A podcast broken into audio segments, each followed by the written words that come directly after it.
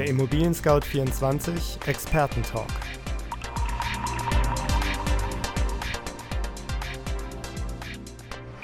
Herzlich willkommen, liebe Hörerinnen und Hörer, beim Immobilien Scout 24 Expertentalk. Mein Name ist Andreas Böhm und in diesem Podcast-Format kommen wir regelmäßig ins Gespräch mit Experten aus dem Bereich der Immobilienwirtschaft.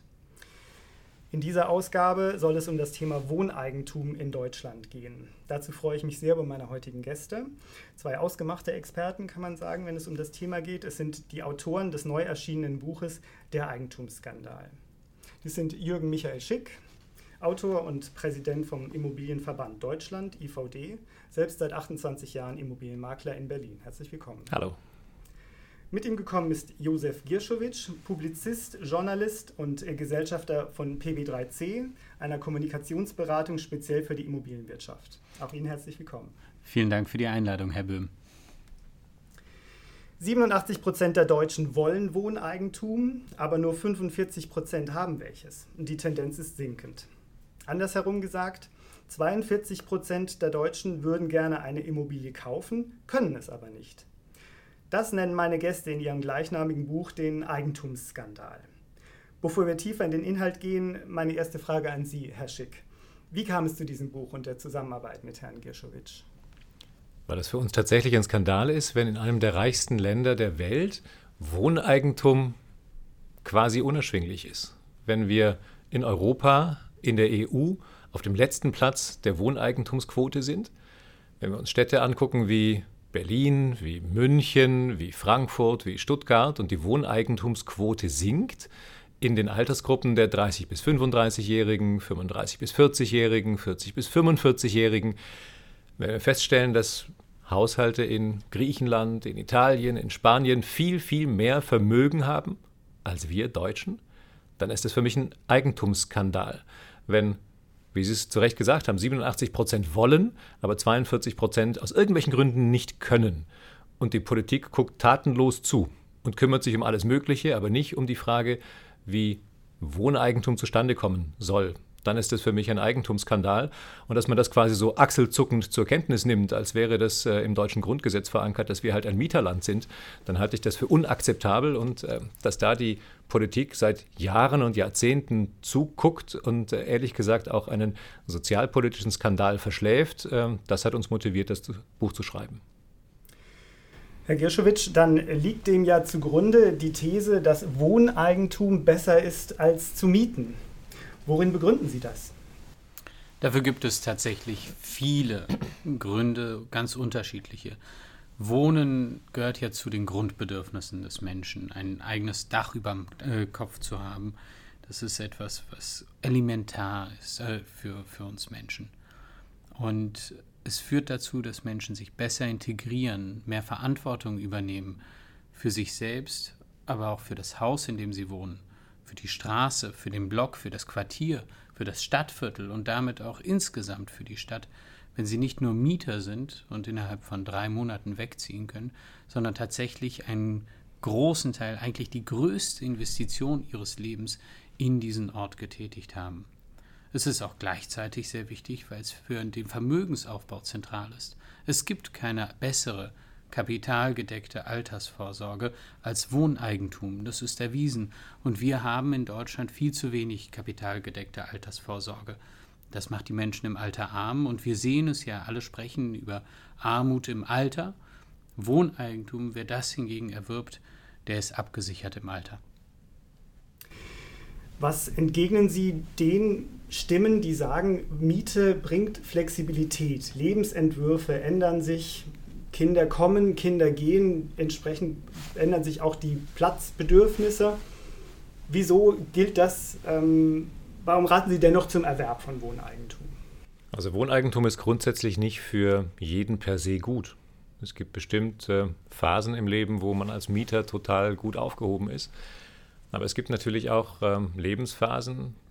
Man ist angekommen, man ist irgendwo sesshaft geworden. Man weiß, wo die Kinder die nächsten Jahre und Jahrzehnte wohnen werden, wo sie übrigens auch ein Zuhause haben wollen, wo sie Heimat haben wollen ähm, wo wir uns Gedanken machen, ähm, wie können wir denn sozusagen ähm, die Altersvorsorge, die wir dann äh, für morgen bezahlen, heute schon nutzen.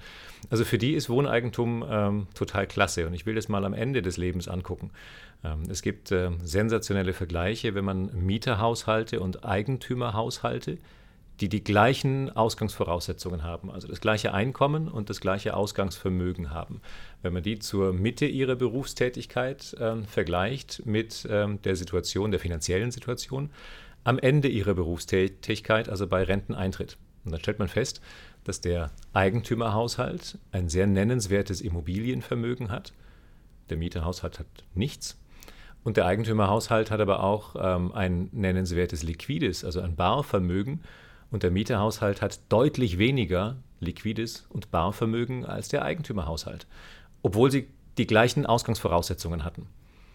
Also führt das jetzt zu dem Ergebnis, dass ähm, der Rentner, der dann über Wohneigentum verfügt, also der jetzt seine Berufstätigkeit beendet, auf einer ganz, ganz anderen ähm, Situation äh, lebt als der Mieterhaushalt, obwohl die Ausgangsvoraussetzung genau die gleiche war.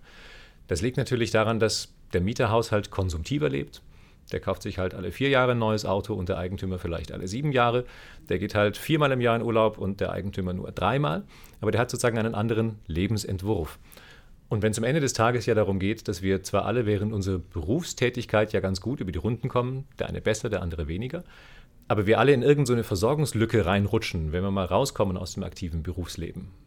Und wir alle wissen, dass die gesetzliche Rente nicht ausreichen wird zu dieser Lebensstandardabsicherung und die Politik ja uns seit Jahren sagt, ihr müsst da was tun, ihr müsst irgendwie ansparen. Dann fragen sie alle, wie, wie soll ich denn eigentlich ansparen, wenn die Zinsen bei Null sind?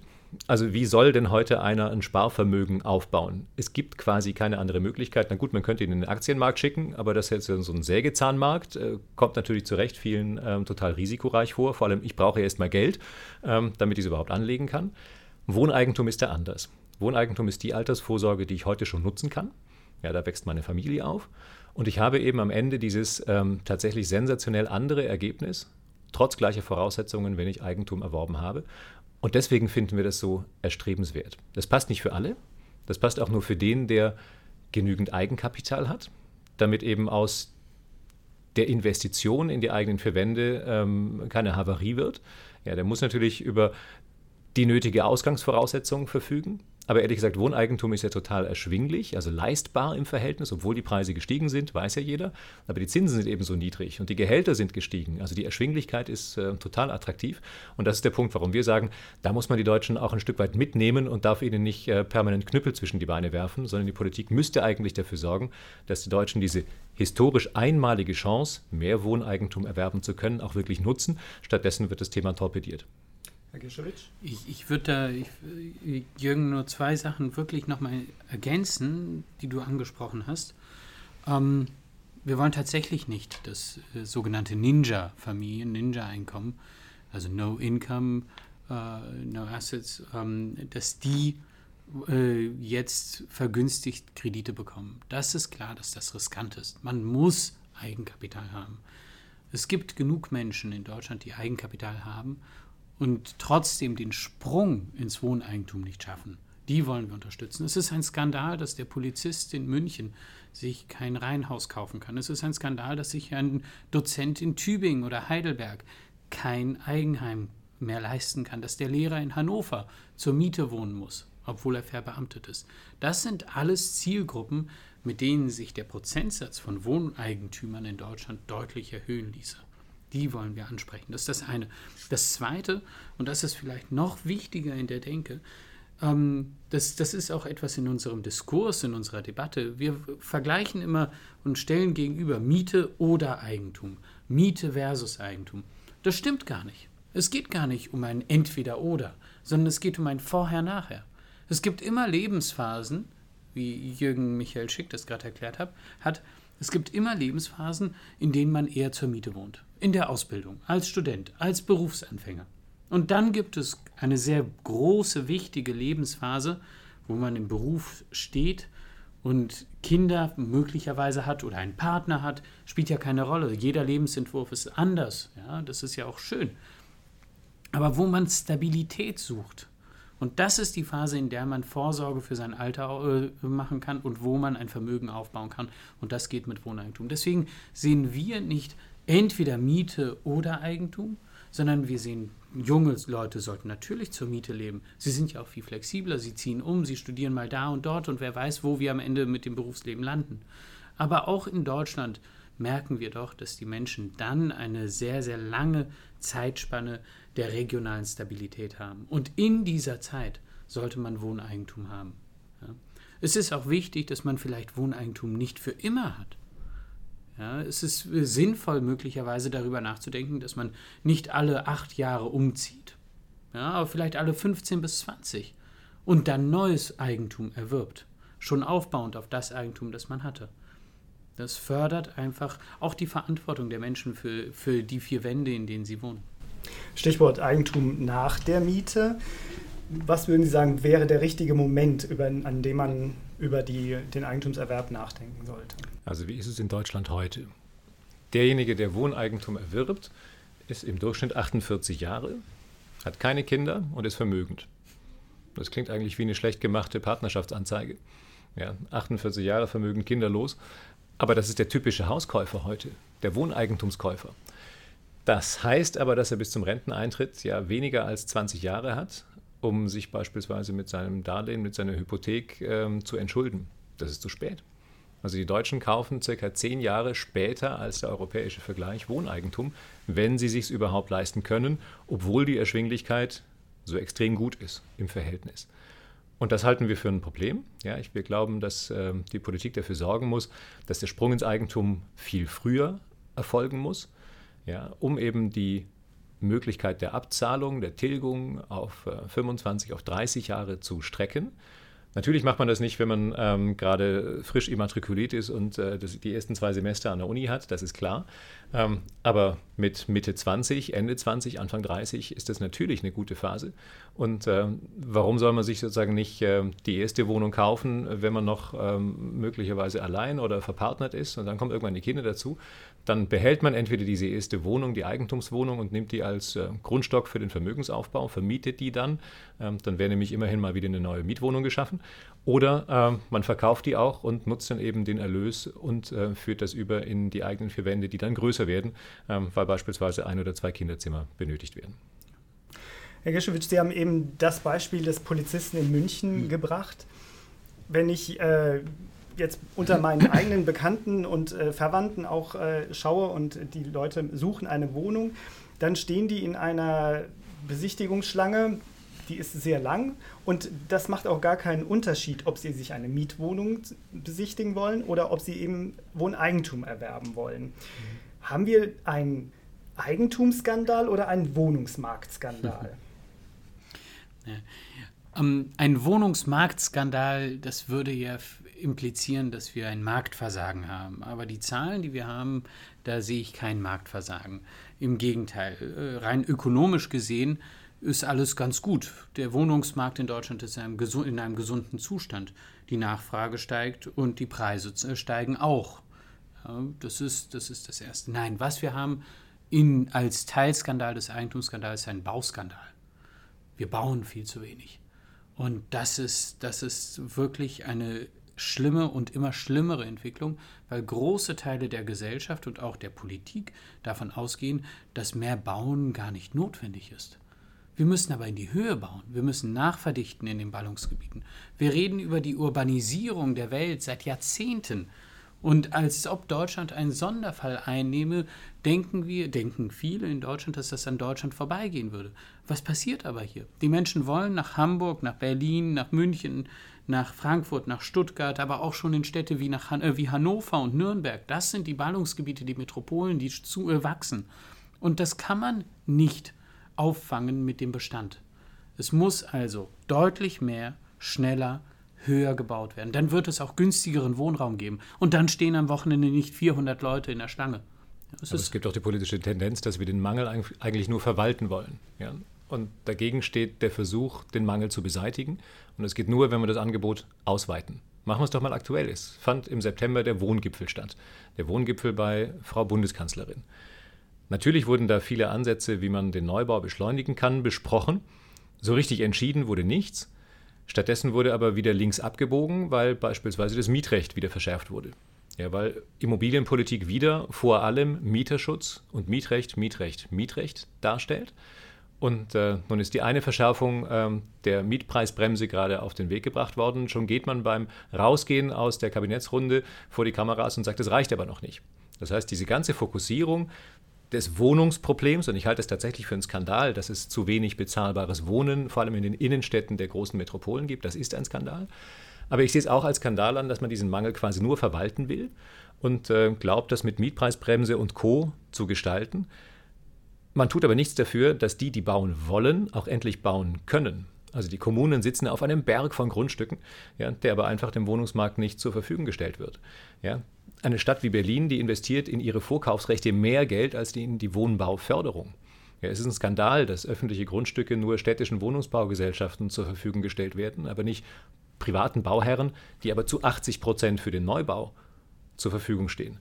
Ja, wir haben heute 20.000 Bauvorschriften, vor 20 Jahren waren es 5000 Bauvorschriften. Es muss sich doch keiner wundern, ähm, dass das Bauen immer, immer teurer wird, wenn wir durch ähm, endlose Öko-Vorschriften, Schallschutzvorschriften, äh, Nachbarschaftsbedingungen Standards haben, die bezahlbares Wohnen kaum mehr ermöglichen.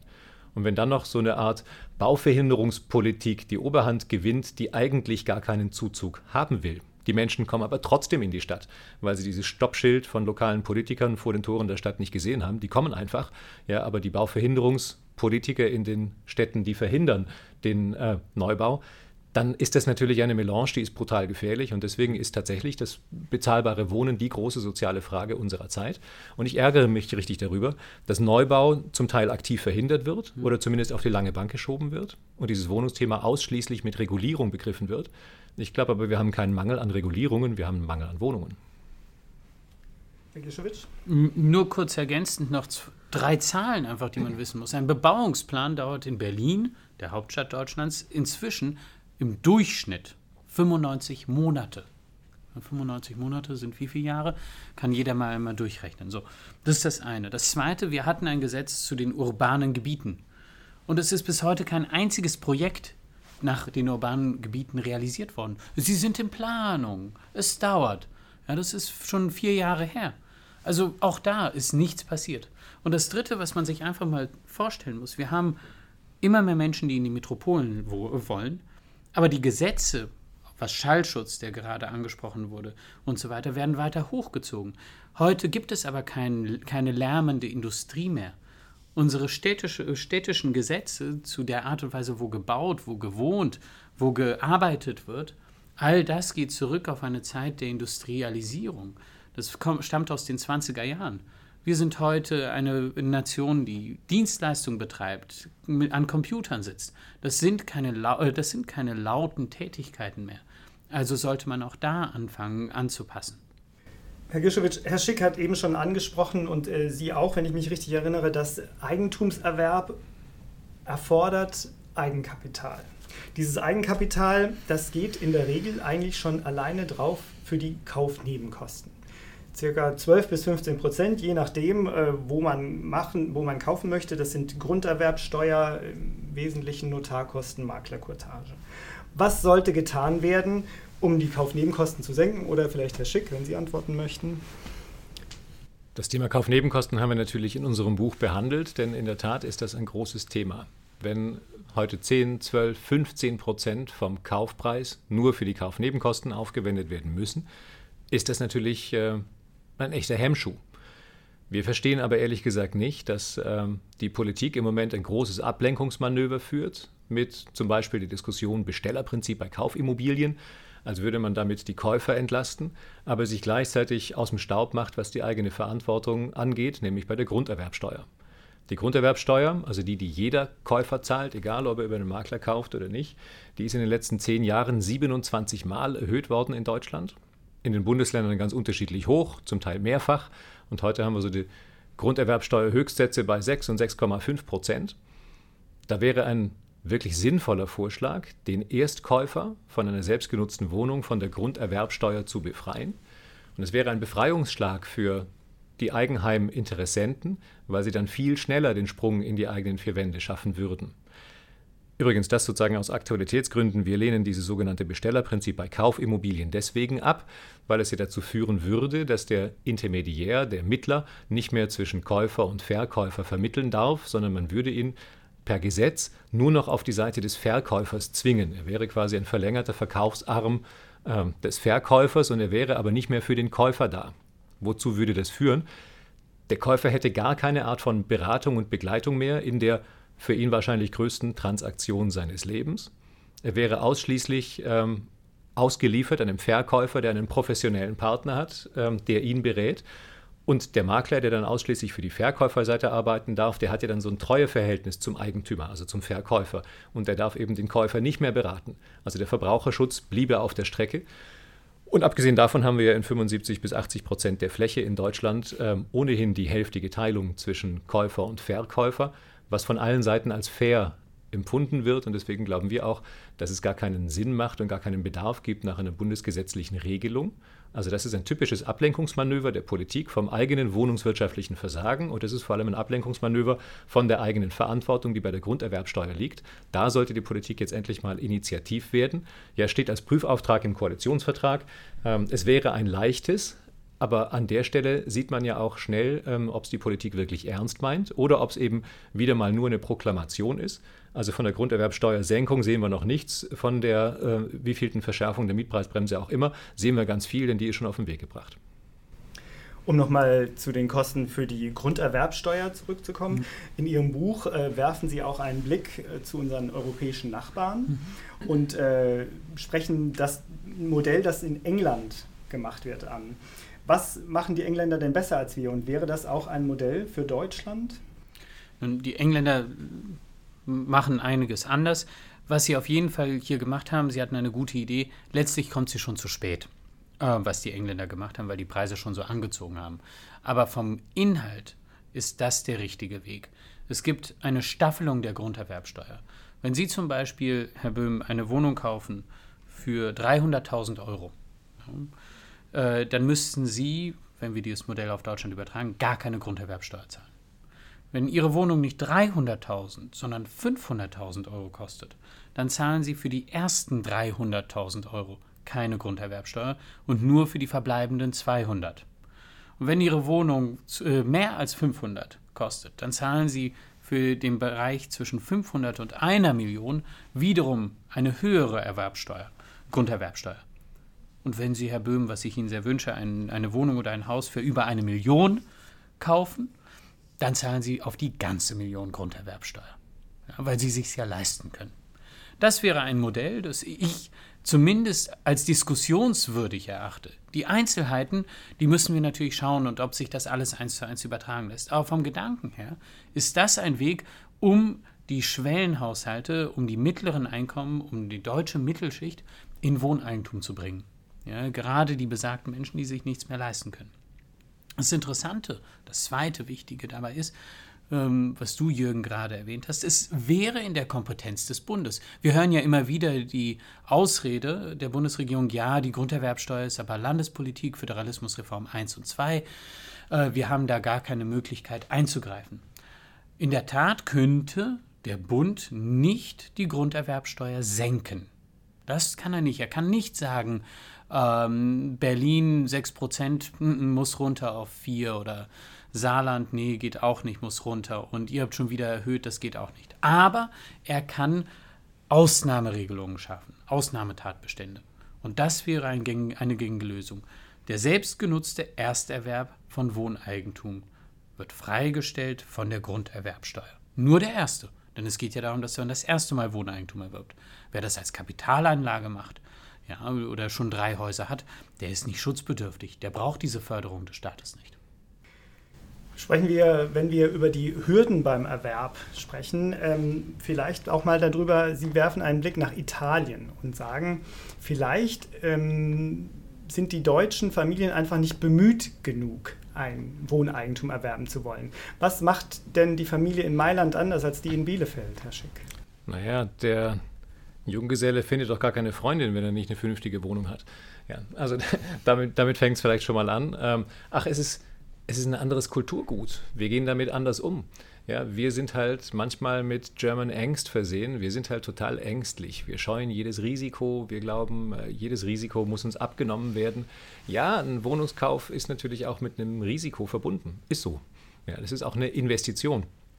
Es gibt gar keine Investition auf der Welt, die 0,0 Risiko hat. Ja, man kann ja nur die Risiken abfedern und so, so gering wie möglich halten. Aber dass auch die Wechselfälle des Lebens ähm, eintreten können, also Scheidung, ähm, Arbeitsplatzverlust und nie wieder ähm, sozusagen neuer Job, ähm, dauerhafte Krankheit, äh, also solche Lebensrisiken, gegen die können wir uns aber ehrlich gesagt nur, nur bedingt versichern. Der Italiener ist da anders, er kauft relativ früh, ja, die Familie hilft mit, weil sie auch ein Interesse daran hat, ähm, dass der Vermögensaufbau vom Junior schnell stattfindet und die Großtante gibt dann auch noch sozusagen äh, ihre 20.000 Euro obendrauf. Das heißt, es ist im Sinne der Familie, es ist im Sinne der Gesellschaft, dass die relativ früh, wenn sie flügge werden, auch in ihre eigenen vier Wände kommen. Und da sind wir so weit davon entfernt, weil wir, weil wir Angst haben, weil wir zögerlich sind, es rausschieben, dann passt der Moment nicht. Ähm, da sind wir halt doch, doch sehr sorgenvoll. Ich glaube ja, dass es eigentlich eine tolle Mischung wäre mit unserer Sorgfältigkeit, auch wie die deutschen Banken prüfen, sehr sorgfältig, eigentlich im weiteren Sinne ja auch verbraucherschützend, damit eben nicht leichtfertig Darlehen und Kredite vergeben werden, sondern wenn dann aber die, die sorgfältige Prüfung absolviert ist, dann sollte man diesen Sprung eben auch wagen. Ja, denn ähm, nur wenn ich, wenn ich auch investiere, kann ich am Ende des Tages davon profitieren. Ich glaube, das ist der hauptkulturelle Unterschied. Und wie gesagt, das führt ja dazu, dass der Italiener, der Grieche, der Spanier ein viel, viel höheres Haushaltsvermögen hat als der Deutsche. Und das passi passiert ausgerechnet uns, dem Exportweltmeister, dem Land mit der vierthöchsten Lebensqualität der Welt. Ja, wir, die wir ständig Südeuropa ähm, im Finanzvergleich äh, aus dem Schlamassel wieder rausziehen müssen, ausgerechnet wir haben ein deutlich niedrigeres Haushaltsvermögen als diese Südländerhaushalte. Ich halte es für politisch ähm, nicht akzeptabel. Ja, und deswegen ist es schon auch wichtig, ähm, dass die Politik dafür sorgt, dass ähm, die deutschen Haushalte auch in den gleichen Vermögensbereich kommen, ähm, wie wir das eben in den südeuropäischen Ländern so, so sehen. Und es lässt uns keine Ruhe, dass das Thema weiterhin ignoriert wird, obwohl man ja weiß, dass die Deutschen in eine Versorgungslücke rutschen, es sei denn, jetzt passiert was. Und äh, deswegen fordern wir einen nationalen Aktionsplan Wohneigentum, ja, weil unser Ziel schon das ist, dass wir von dieser historisch niedrigen Wohneigentumsquote, die ja sogar noch zurückgeht, dass wir da wegkommen und doch zumindest die Hälfte der Bevölkerung in die eigenen vier Wände bringen. Das wäre ein Ziel für die nächsten zehn Jahre und das ist ja nun wirklich nicht viel im europäischen Vergleich, wenn doch wenigstens die Hälfte der Bevölkerung in ähm, der eigenen Wohnung, im eigenen Haus wohnt. Aber das wäre ein greifbares Ziel, aber die Politik muss das auch wollen. Sie sprechen es an, die Forderung nach der Initiative Wohneigentum. Herr Gischewitsch, was genau verbirgt sich dahinter? Darunter verbergen sich erstens eine ganze Reihe finanzieller und politischer Maßnahmen, um Wohneigentum zu fördern. Das Baukindergeld ist ein guter Anfang. Äh, und manche sagen, jetzt wird äh, Wohneigentum wird ja schon gefördert mit Baukindergeld, sei der groß, größte Posten. Stimmt ja nicht. Wohngeld äh, bekommt jedes Jahr viel mehr. Also die Sozialleistung Wohngeld für Mieten, da sind wir beinahe beim Doppelten dessen, was maximal für das Baukindergeld pro Jahr ausgegeben werden darf. Ähm, es geht aber auch um eine Debatte, um einen Diskurswechsel. Wir müssen aufhören, Wohneigentum schlecht zu reden. Wir, es geht immer nur um die Debatte, dass Viertel gentrifiziert werden, dass Häuser privatisiert werden, dass Mieter vertrieben werden. Es muss eine andere Perspektive da rein und die Gesellschaft, die Politik, die Regierung, aber auch wir äh, Bürgerinnen und Bürger in Deutschland sind angehalten, das zu unterstützen. Wir müssen raus aus dem Mieterdenken und rein in das Zieldenken des Eigentümers. Nur dann wird es klappen. Es muss eine Werbeaktion, eine Initiative des Bundes geben, die Wohneigentum fördert, die sagt, Leute, traut euch. Die meisten Menschen wissen gar nicht, ob sie sich eine Wohnung leisten können oder nicht. Sie sehen die Zahl, wie teuer eine Wohnung ist und sagen, oh, das kann ich mir eh nicht leisten. Ja, aber es stimmt vielleicht gar nicht.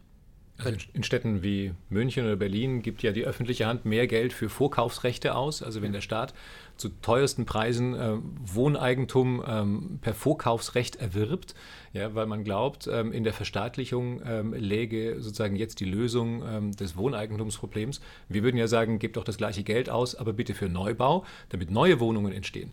Ja, die Frage, wem die Wohnung gehört, löst ja nicht das Mengenproblem. Ja, wir brauchen mehr Wohnungen und nicht eine Diskussion, wem die Wohnung gehört. Also ich bringe es vielleicht mal auf den Punkt. Also wir brauchen kein Volkseigentum, sondern wir brauchen ein Volk von Eigentümern. Und um noch eine andere, wirklich einen wichtigen Gedanken aufzugreifen, wenn ich morgen eine Wohnung kaufen will und ich habe nicht genug Eigenkapital, ich habe schon 10.000, aber mir fehlen noch, sagen wir mal, 30.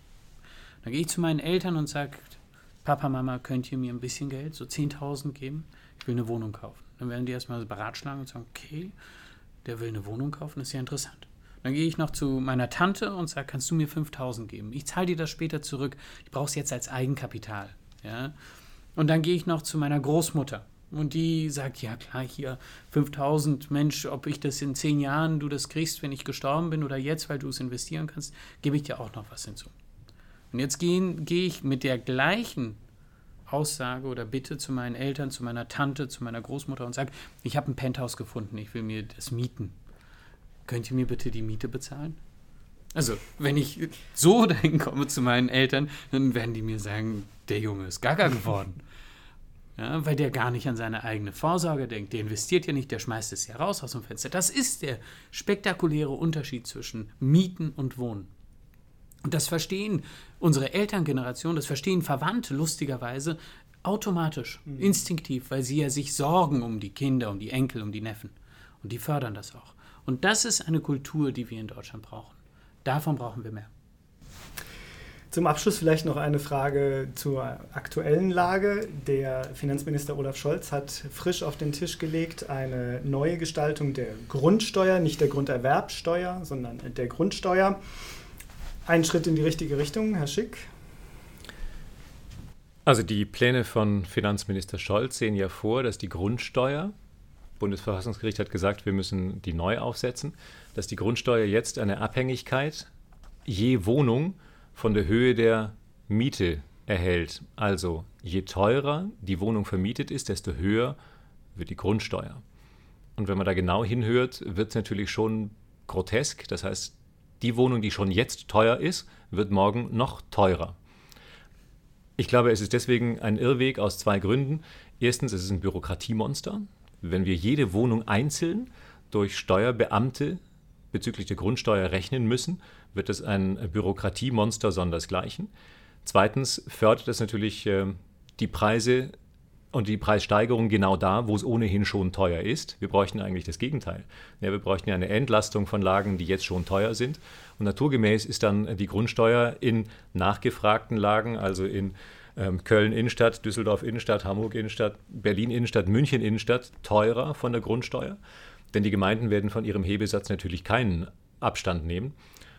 Und ich glaube nicht, dass es die Aufgabe des Bundesfinanzministers ist, ähm, selbst noch für die Wohnkostensteigerung ähm, Öl ins Feuer zu gießen. Die sollten eigentlich das Gegenteil tun. Jetzt wird uns auf der einen Seite gerade erklärt, mit äh, Manipulation von Mietspiegeln und mit der nächsten Etappe der Mietpreisbremse, die aber noch gar nicht ausreicht, deswegen muss ja gleich im nächsten Jahr die nächste Phase Mietpreisbremse her, ähm, dass man da quasi eine Entlastung der Mieter erzeugen würde. Und das, was man ihnen sozusagen versucht zu erklären, dass man ihnen was aus der linken Tasche rausnimmt. Ähm, das steckt der Staat sich dann gerade sozusagen in der rechten Tasche wieder rein in Form von höheren Grundsteuern. Das, glaube ich, funktioniert nicht. Wir bräuchten ein einfaches System. Man könnte es völlig unbürokratisch, völlig einfach, ohne eine Steuersteigerung für die Eigentümer und für die Mieter machen, wenn man die Grundsteuer nur nach der Fläche berechnen würde. Das wäre sehr einfach, das wäre gerecht. Und dann würde der Finanzminister eben auch seine Aufgabe ähm, Rechnung tragen, dass er eben nicht für Grundsteuersteigerungen sorgt. Und wir befürchten, dass das eklatante Steuersprünge nach oben bedeutet, mit äh, rapiden Mehrbelastungen für Mieter und für Vermieter. Und äh, deswegen warnen wir vor den Plänen, so wie sie jetzt im Moment im Umlauf sind. Sagt Jürgen Michael Schick. Er hat zusammen mit Josef Girschewitsch das Buch Der Eigentumsskandal geschrieben. Es ist erschienen im Finanzbuch Verlag. Vielen Dank für Ihren Besuch. Sehr gern, vielen Dank. Vielen Dank, Herr Bim. Liebe Hörerinnen und Hörer, haben Sie Fragen an uns, Lob, Anregungen oder Kritik? Dann freuen wir uns über eine E-Mail unter podcast@scout24.com. Wenn Ihnen unser Podcast gefällt, hinterlassen Sie uns eine Bewertung und abonnieren Sie uns bei iTunes, Spotify oder wo immer Sie Ihre Podcasts gerne hören. Am Mikrofon war Andreas Böhm. Vielen Dank fürs Zuhören und bis zum nächsten Mal.